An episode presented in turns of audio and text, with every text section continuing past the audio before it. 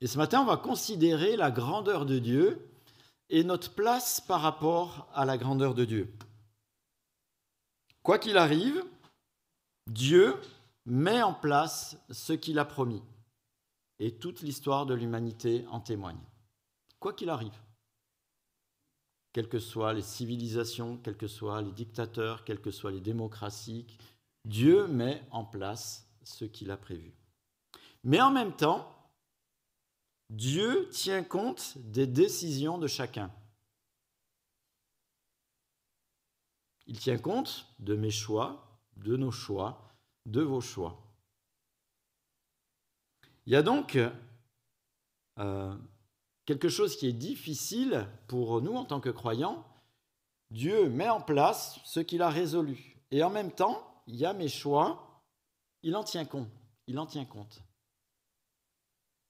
Ça a une implication parce que quand je prie, est-ce que je prie euh, que par rapport à moi? Est-ce que je dois prier par rapport à ce qu'il est en train de mettre en place d'une manière résolue? Que faire Que demander dans la prière?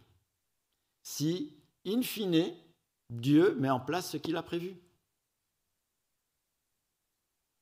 Et en fait, nous avons un immense privilège, c'est que Dieu lui-même, par son esprit, inspire nos prières.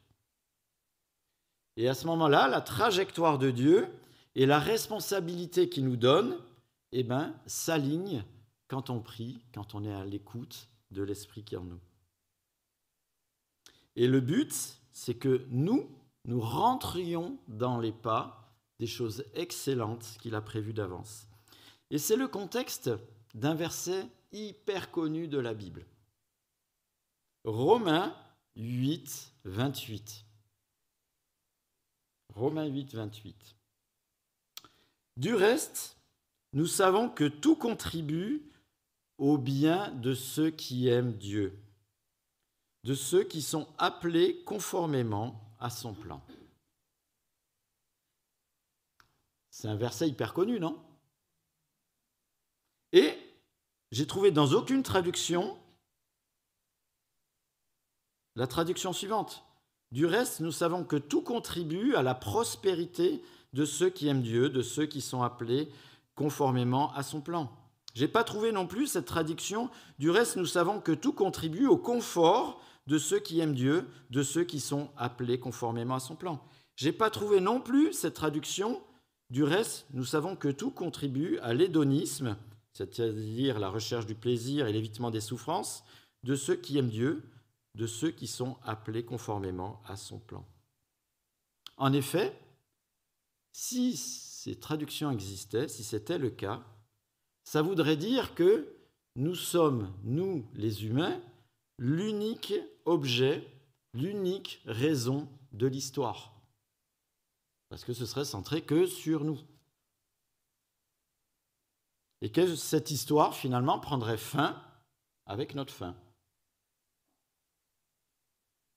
Ça voudrait dire que nos prières n'ont aucune inspiration divine, mais qu'elles sont focalisées uniquement sur notre personne, sur notre nombril. Et ça serait terrifiant. Imaginez qu'on soit que nous le centre de tout ce qui est autour de nous. Il y aurait un flash d'existence sans provenance et du néant comme fin. Terrifiant.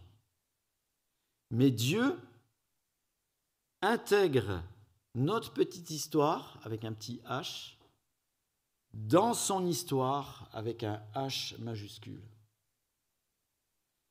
Et c'est ce qu'on va voir ce matin dans la lecture du chapitre 46 et 47 du livre de la Genèse. Vous savez, on est dans le livre de la Genèse et on suit cette passionnante fin du livre de la Genèse. La Genèse, c'est aussi facile. Ce matin, il n'y a que des livres faciles à trouver. C'est le premier livre de la Bible. J'ai fait un peu trop facile ce matin. Hein.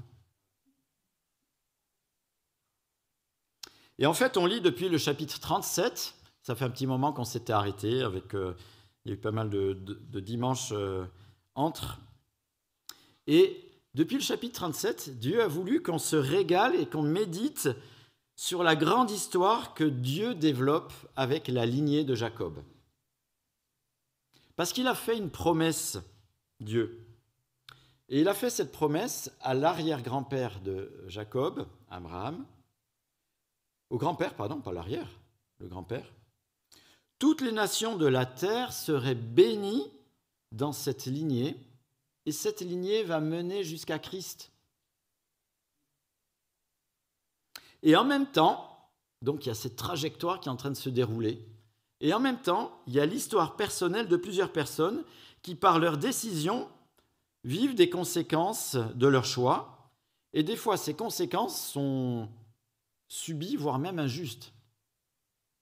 Parmi ces personnes, il y a Jacob, et on a vu que sa préférence marquée pour Joseph et d'autres facteurs ont conduit à ce qu'il a cru, preuve à l'appui, pendant une vingtaine d'années, que son fils était mort. Son fils Joseph. Comme quoi il faut se méfier des preuves. Des preuves qu'on touche. Joseph, justement, en claironnant les visions qui montraient que tout le clan se soumettrait à lui, a fait exploser la haine de ses frères, qui finalement l'ont vendu comme esclave et l'ont fait passer pour mort aux yeux de leur père, Jacob. Ce pendant 20 ans. Après, quand il était euh, loin, esclave, Joseph, son intégrité et sa serviabilité lui ont valu dix ans de prison. Ça donne envie d'être serviable. Mais la même serviabilité et sagesse éclairée par Dieu lui a valu d'être le personnage central d'une des plus grandes puissances du monde de l'époque, d'une des civilisations dont on parle encore, la civilisation égyptienne. Mais aussi, Joseph a sauvé la lignée de Jacob, toute cette famille par laquelle la promesse divine passe et se réalise et se réalisera par Christ. Mais la question qu'on peut se poser, est-ce que Joseph était aidé de Dieu ou est-ce que c'est Dieu qui a impliqué Joseph dans le mouvement qu'il a vécu? Joseph en a une petite idée. Regardez au, chapitre 45, le verset 5 de la Genèse. Et c'est intéressant de voir comment Joseph a réfléchi. Est-ce que c'était ma vie était terrible, machin? Est-ce que Dieu m'a aidé dans ma vie? Ou est-ce que Dieu a embarqué Joseph dans quelque chose de plus grand qui le dépassait?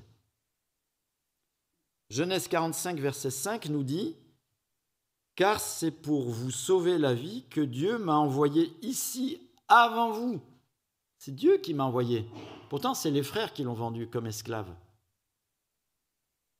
Un peu plus loin, versets 7 et 8, Dieu m'a envoyé ici avant vous pour vous permettre de subsister dans le pays et pour vous faire vivre en vous accordant une grande délivrance. Ce n'est donc pas vous qui m'avez envoyé ici, c'est Dieu. Voyez la réflexion Anthropocentrique. Dieu aide-moi dans mes difficultés, etc. Mais Joseph a perçu que ce n'était pas juste sa petite vie qui était au centre, c'est que Dieu l'a embarqué dans quelque chose qui paraît qui était bien plus grand. Et pourtant, il vivait bien cette vie qui a été une fois euh, assez euh, terrible et après euh, très fastueuse. Une autre personne, depuis le verset 37, qu'on découvre aussi, c'est Judas. Judas est une belle ordure il a l'idée géniale de changer le cours de la vie de son frère Joseph en le vendant comme esclave. J'espère que vous avez des frères et sœurs comme ça. Autre fameuse décision de la part de Judas, il s'éloigne de sa famille pour faire sa vie, avec des conséquences bien pourries. Et euh, ça a pour euh, résultat que deux de ses fils meurent et il laisse une veuve dont Judas ne s'occupe plus. Une belle ordure ce Judas. Mais au plus profond du fond, Judas est amené, dans des circonstances particulières, à reconnaître qu'il faisait fausse route. Et à partir de ce moment-là, c'est une autre personne que l'on découvre. Depuis lors, ses qualités de leader vont être utilisées à meilleur escient. Il va même jusqu'à, lui, offrir sa vie à la place de son frère Benjamin, qui a été pris la main dans le sac, c'est le cas de le dire, et qui est condamné à l'esclavage. Pour libérer son frère, il veut être à sa place. Toujours dans la Genèse, hein, vous pouvez vérifier avec moi, chapitre 44, verset 33.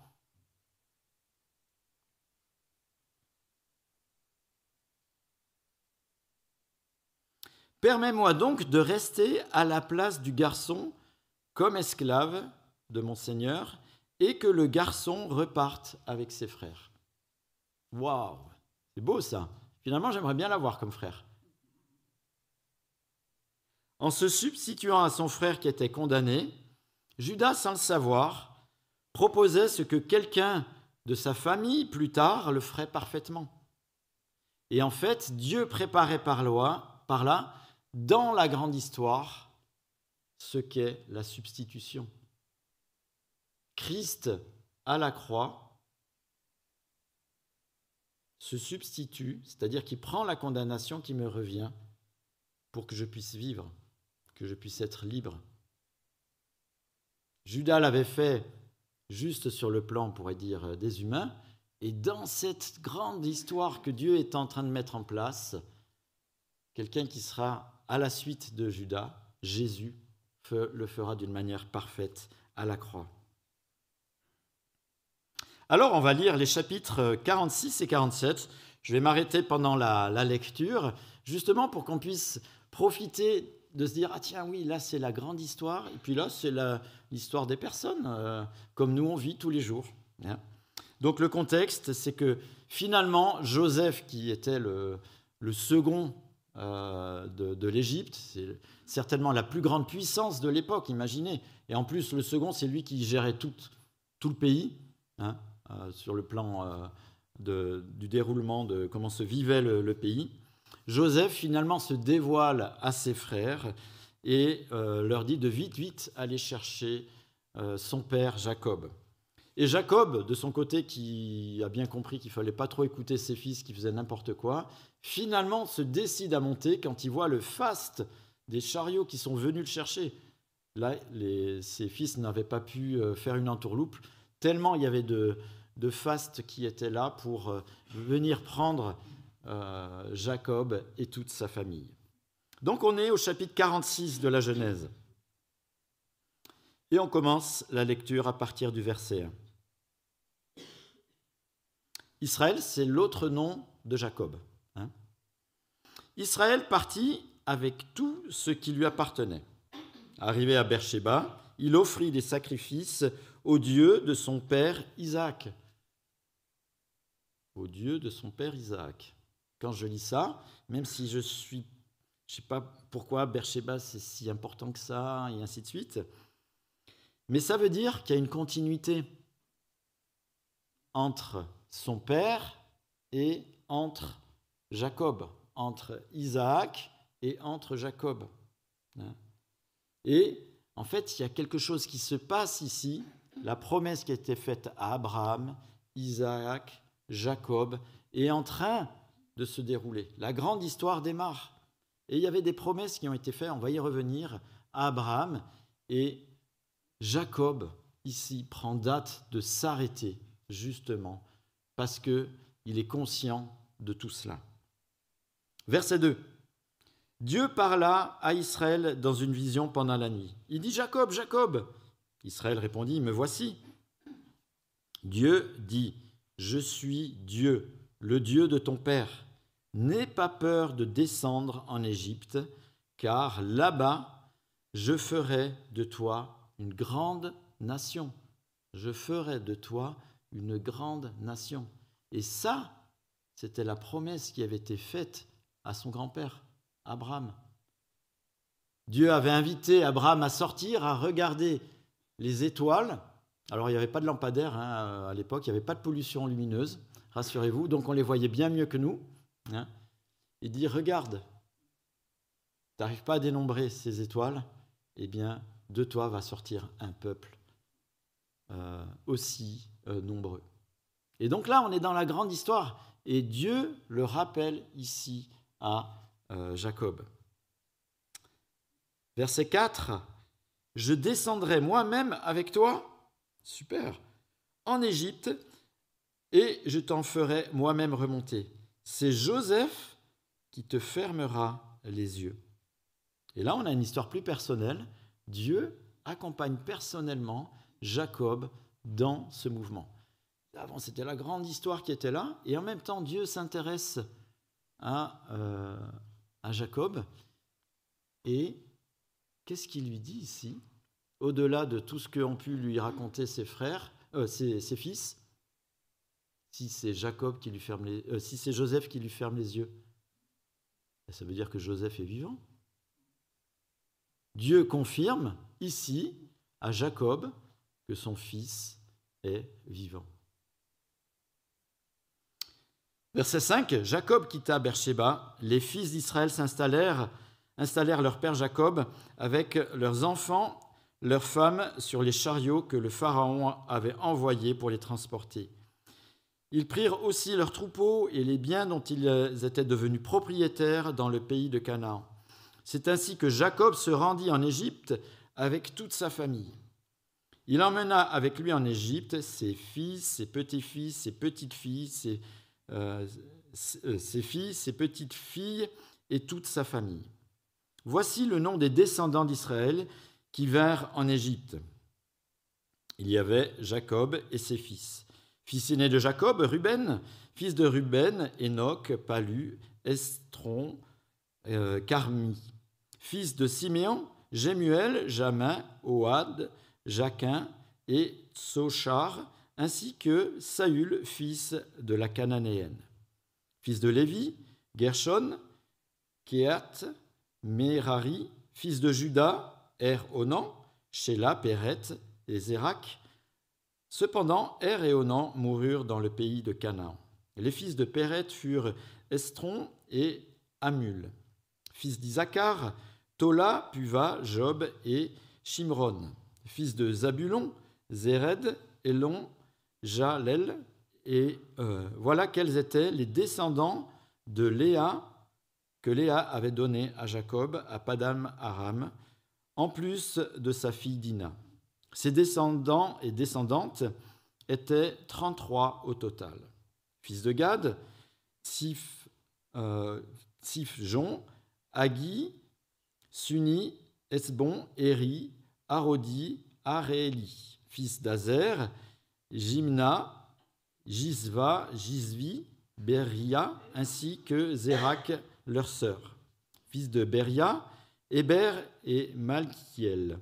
Voilà quels étaient les descendants de Zilpa, la servante, dont Laban avait fait cadeau à sa fille Léa. Elle donna ses enfants à Jacob, personne, 16 euh, personnes au total. Fils de Rachel, femme de Jacob, Joseph et Benjamin. En Égypte, Joseph eut Manassé et Éphraïm, que lui donna Aznath, fils de Potiphéra, prêtre d'On. Fils de Benjamin, Béla, Beker, Asbel, Guérar, Naaman, Ei, Roche, Moupi, Upi et Ard. Voilà quels sont les descendants que Jacob eut par Rachel. Quatorze personnes au total. Fils de Dan, Ushim, fils, fils de Nephtali, Jatsel, Guni, Jetser, Shiel, voilà quels sont les descendants de Bilal, la servante dont Laban avait fait cadeau à sa fille Rachel. Elle donna ses enfants à Jacob, sept personnes au total. Le nombre total des personnes qui accompagnèrent Jacob en Égypte et qui étaient issues de lui était de 66, sans compter les femmes des fils de Jacob. Joseph avait deux fils qui euh, lui étaient nés en Égypte. Le nombre total des personnes de la famille de Jacob qui vinrent en Égypte était de 70. Alors en fait, c'est un aparté, fastidieux à lire ou à écouter, hein, pour donner réponse à ce qui était souligné au-dessus. Il était question d'une grande nation, vous vous souvenez? Et ici, c'est comme si on a un dénombrement, un recensement de la lignée de Jacob au moment où elle rentre en Égypte. Et quand elle sortira Est-ce qu'ils seront 70 Ils seront un peuple entier, le peuple des Hébreux qui sort sous la conduite de Moïse. Et ici, Dieu est en train de nous dire, voyez, je suis en train de dérouler la grande histoire. Je fais le point. Rentrer en Égypte. On fera le point quand on sortira. Est-ce que j'ai menti ou est-ce que je dis la vérité? Est-ce que je déroule l'histoire comme je l'entends ou est-ce que c'est les hommes qui font l'histoire?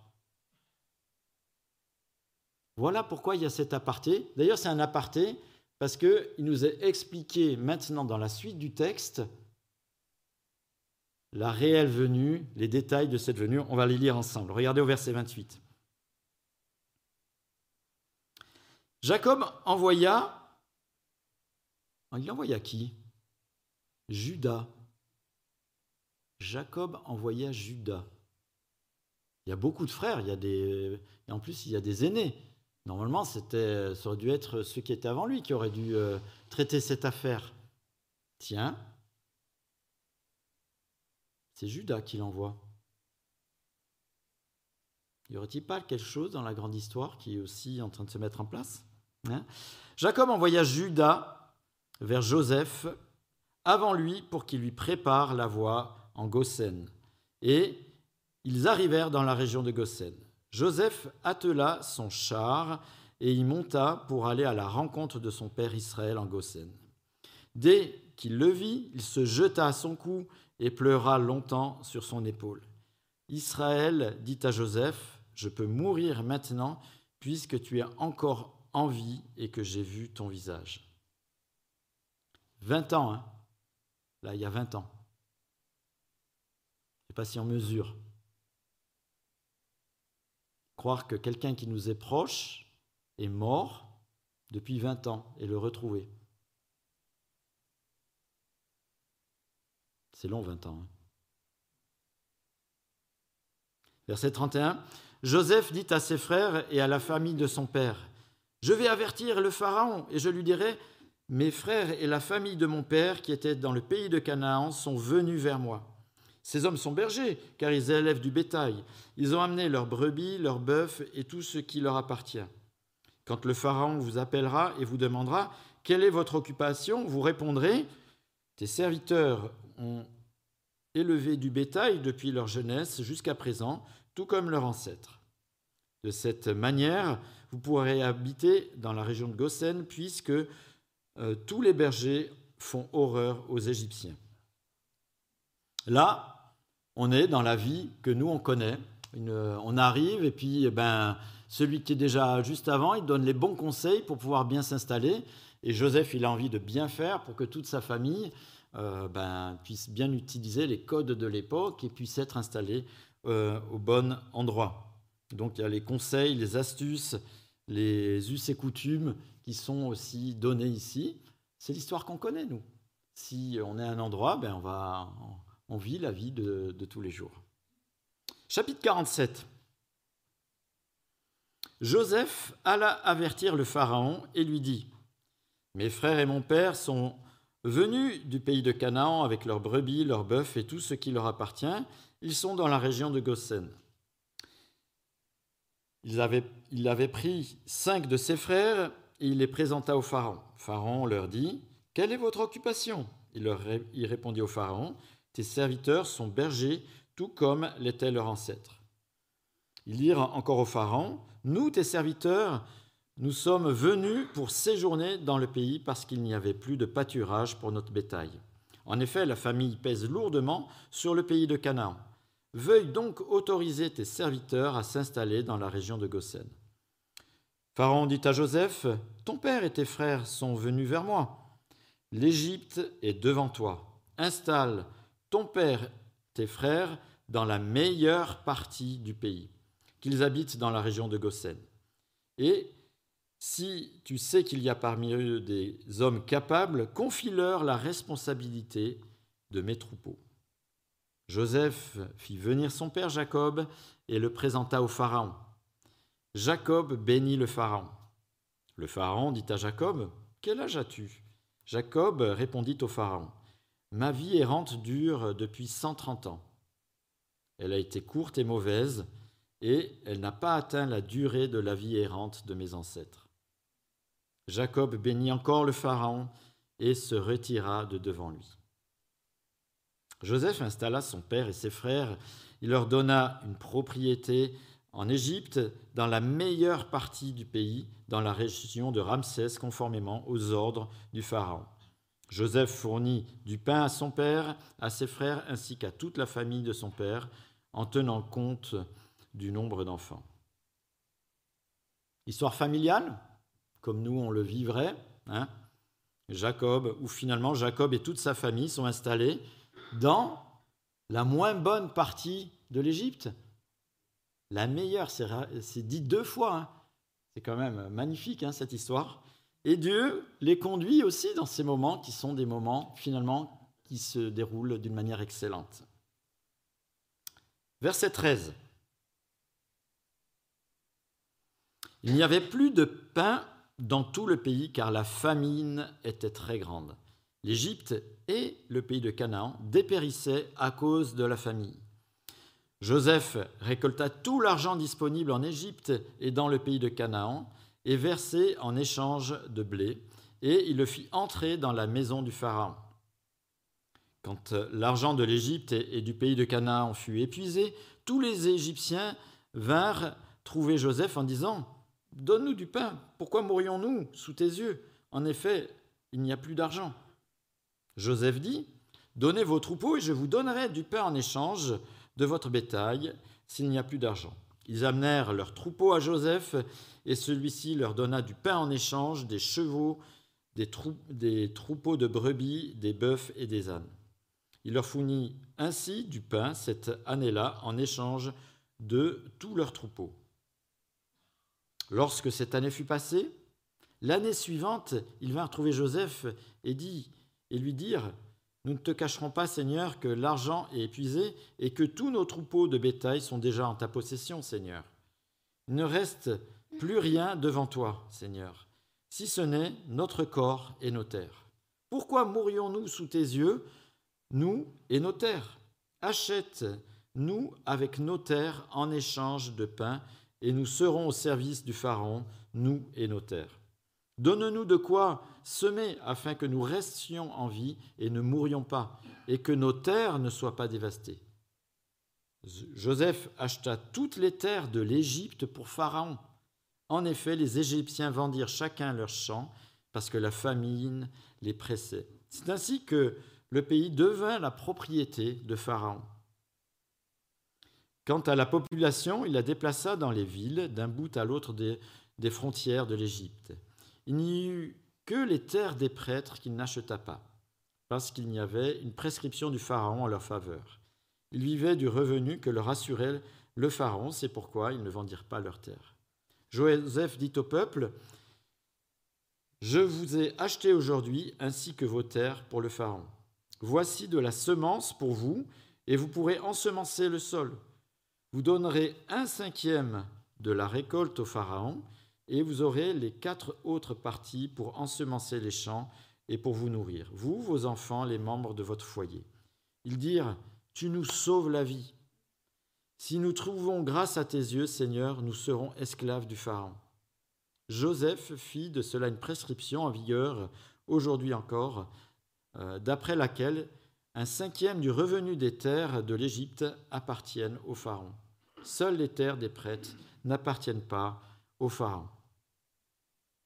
Dieu a donné une sagesse hors du commun à Pharaon, hein, dès le début, hein, déjà quand il était euh, chez Potiphar, hein, quand il était en prison, et on voit que ce que Joseph avait dans les mains, ça prospérait.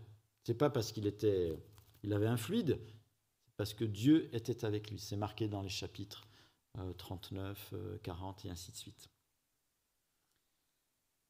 Non seulement Dieu éclaire Joseph pour garantir la survie euh, de tout un peuple, d'une civilisation, de la lignée de Jacob, mais il rend immensément riche Pharaon. Pharaon a bien fait de l'embaucher. Hein. Tout l'argent de l'Égypte sont dans les caisses du Pharaon.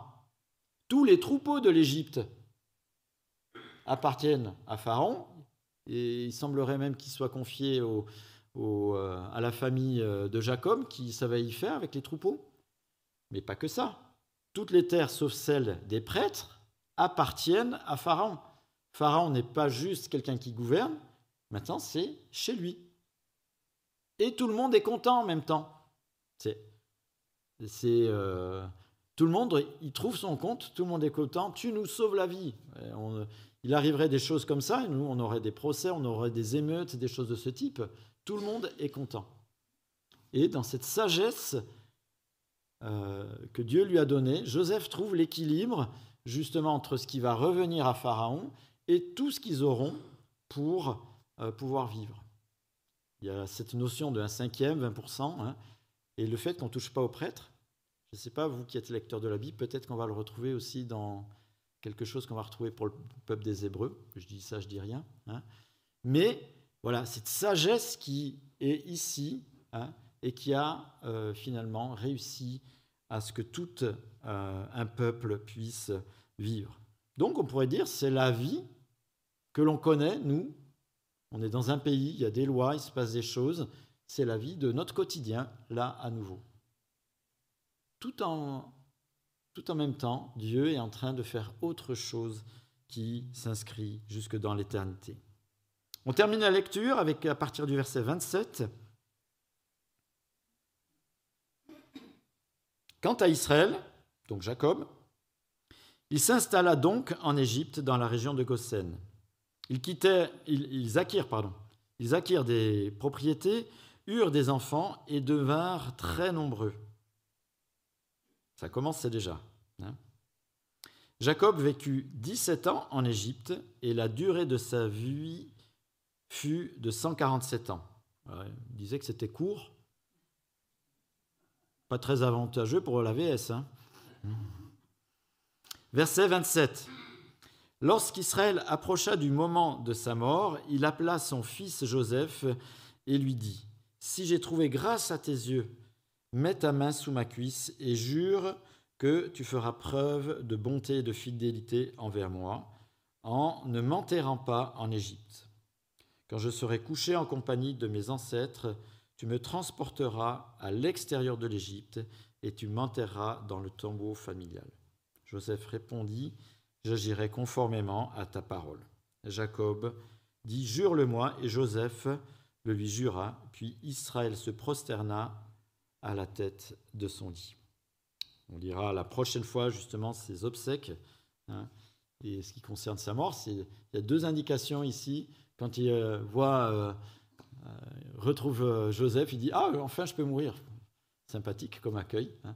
mais et on verra les obsèques la fois prochaine.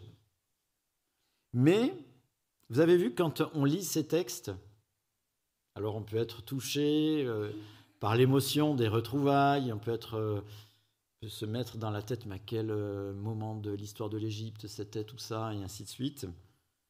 Mais quand on lit tout ça, on voit à la fois la grande histoire qui mènera jusqu'au salut, se mêler à cette histoire des hommes qui vivent comme vous et moi, hein, et même l'histoire d'un pays et d'une civilisation. Et il est important pour nous qu'on ait toujours ces deux dimensions. Alors je pense qu'on n'a pas besoin de faire un effort de fou pour avoir la dimension de notre quotidien. Je pense qu'on l'a bien bien présente quotidiennement dans nos esprits. Mais Dieu nous invite à avoir cette dimension de ce qu'il fait depuis toujours, qui fait dans l'histoire de l'humanité et qui va jusque dans l'éternité.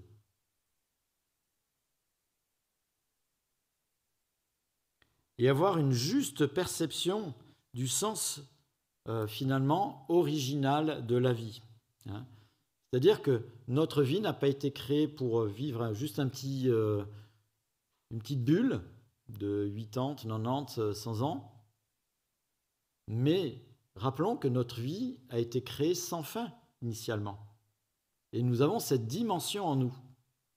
Et c'est normal, et c'est juste, c'est sain qu'on se projette dans cette dimension qui dépasse juste notre existence fonctionnelle.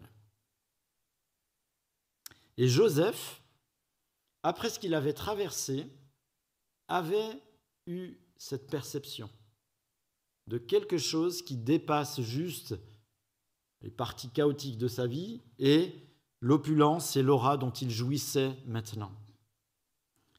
Dieu l'avait envoyé à l'avance pour sauver sa famille au-delà de la machination de ses frères. Hébreu 11, 22, et là ça va être plus difficile à trouver, Hébreu 11, 22 nous donne une indication intéressante par rapport à cette perception que Joseph avait. Et il est toujours utile de regarder les textes de l'Ancien Testament à la lumière du Nouveau Testament. Parce qu'entre deux, il y a eu la réalisation de la croix en Christ. Donc toujours regarder les textes de l'Ancien Testament à la lumière du Nouveau Testament. Hébreu 11, 22 nous parle de Joseph dans les héros de la foi. C'est par la foi que Joseph, à la fin de sa vie, a fait mention de la sortie d'Égypte des Israélites. Joseph avait compris que ce n'était pas juste euh, le paradis, plage dorée, euh, faste, grande villa, euh, jet set, etc. C'était sa vie. Hein. Il avait compris qu'il y avait une dimension qui était bien plus grande et que ça ne s'arrêtait pas juste dans le temporel, dans le, le clinquant, le faste, etc. C'est la Bible qui nous le dit. Il avait eu cette perception qu'il y avait autre chose de plus grand qui se déroulait. Que s'il avait été embarqué dans toute cette euh, machine à laver de choses, c'était parce qu'il était embarqué dans cette trame que Dieu était en train de faire. Alors bien sûr, il n'avait pas saisi euh, Moïse, euh, la sortie d'Égypte et ainsi de suite, mais il avait compris que ce n'était pas un point final, ce qu'il était en train de vivre. Il y avait une dimension bien plus grande. Et nous? On n'est pas second l'Égypte, on n'est pas dans le même faste, hein mais nous, notre vie, elle a exactement la même valeur que celle de Joseph. Pas moins, pas plus. Et est-ce qu'elle est juste impliquée dans le quotidien avec des projections à court, moyen, long terme? Le poulet qui est peut-être en train de cramer dans le four en ce moment, je ne sais pas. Hein? Ou est-ce qu'elle est connectée à cette dimension de la grande trame que Dieu est en train de dérouler? Et c'est ce qu'on a vu ce matin avec euh, le verset de l'épître aux Romains. Et on va reprendre Romains chapitre 8, et ce sera notre conclusion. Romains chapitre 8 nous parle du salut. La réalité du salut, elle n'est pas ici, on est sauvé, mais on est sauvé en espérance, parce qu'on sera sauvé du jugement de Dieu. D'accord? C'est garanti.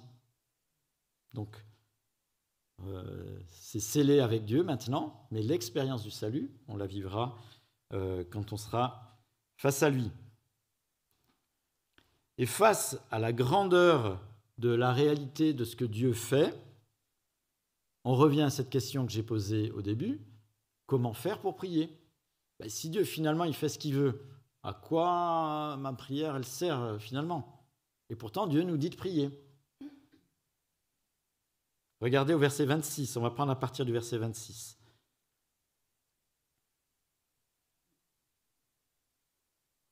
Romains 8, 26. De même, l'Esprit aussi nous vient en aide dans notre faiblesse. En effet, nous ne savons pas ce qu'il convient de demander dans nos prières, mais l'Esprit lui-même intercède pour nous, par des soupirs que les mots ne peuvent exprimer. Et Dieu qui examine les cœurs sait quelle est la pensée de l'Esprit, parce que c'est en accord avec lui qu'il intercède en faveur des saints. Dieu, Esprit, nous aide dans nos prières. L'Esprit de Dieu nous aide dans nos prières. Si on est attaché par Christ, qu'on a reconnu que Christ était notre Sauveur et notre Seigneur, la Bible nous garantit que l'Esprit nous habite. Cet esprit nous aide dans nos prières. Hein. Il cale notre existence, nos questions du moment, sur la trame de ce que Dieu prévoit depuis toujours, qu'il appelle bien. Voyez comment Dieu est bon, avec son esprit, il nous aide à canaliser nos demandes pour qu'elles rejoignent cette grande trame que Dieu déroule depuis toujours. Et regardez, la logique, verset 28. Du reste, nous savons que tout contribue au bien de ceux qui aiment Dieu, de ceux qui sont appelés conformément à son plan. Alors le bien, c'est pas ce que je vais récolter, machin, c'est pas le confort, c'est pas ceci, cela, mais c'est le bien de Dieu. On rentre, l'Esprit nous aide à rentrer dans cette grande trame, tout comme Joseph vit comme ça et rentrer dans la grande trame que Dieu déroule, et on parle encore de Joseph maintenant. À ce moment-là, la prière, notre prière, a un objectif qui est totalement différent. Ça dépasse le métro, boulot, dodo, bobo, confort, hédonisme, etc. Mais ambitionne de s'ajuster sur ce que Christ fait, sur ce que Christ désire, et d'être en conformité avec lui. Regardez verset 29. Et c'est ce bien, cette conformité, ce que Christ est qui nous est donné ici. En effet, ceux qu'il a connus d'avance, il les a aussi prédestinés à devenir conformes à l'image de son Fils, afin que celui-ci soit le premier-né d'un grand nombre de frères. Ceux qu'il a prédestinés, il les a aussi appelés, ceux qu'il a appelés, il les a aussi déclarés justes, et ceux qu'il a déclarés justes, il leur a aussi accordé la gloire. L'idée que on puisse être en conformité avec Christ. Ce matin, en introduction, je dis qu'on puisse être là pour être émerveillé de la grandeur de Dieu. Mais imaginez ce que Dieu fait. C'est-à-dire que il y a quand même quelques milliards hein, sur Terre, mais Dieu s'intéresse d'une manière personnelle à nous, et bien plus que les quelques milliards du moment, il nous intègre dans un mouvement qui a des siècles et qui se projette dans l'éternité. Ça ne s'arrête pas juste à notre circonstanciel, Dieu nous intègre et veut nous projeter dans quelque chose qui est plus grand. Eh bien, qu'on puisse, dans nos cœurs, dans nos réflexions, vraiment réfléchir à cette grandeur-là, dans, nos, dans ce qu'on médite. Et un des meilleurs indices pour savoir si finalement on ne pense qu'au quotidien et que finalement euh, ce que fait Dieu c'est un peu un peu loin. Quelle est la teneur de nos prières? C'est un bon indice de savoir si on est conscient de ce que Dieu prépare et du, de l'objectif justement que ben, nos vies se, calent avec cette grande, euh, voie que Dieu euh, déroule depuis toujours. Est-ce que dans nos prières, nous faisons des courses de besoins, de protection, de soucis de santé uniquement? Ou est-ce qu'elles font quelques pas pour rejoindre le chemin de l'éternité que Dieu dessine depuis toujours? Est-ce que dans nos prières, il y a une place pour le bien, ce bien, cette grande chose que Dieu met en place depuis toujours? Alors le défi, on ne va pas attendre la fin de la vie comme Joseph hein, pour s'en rendre compte. Dieu nous l'a donné pour qu'on y réfléchisse dès maintenant. Le défi, c'est de se dire, cette semaine par exemple, quand euh, on prie, est-ce que j'ai pensé que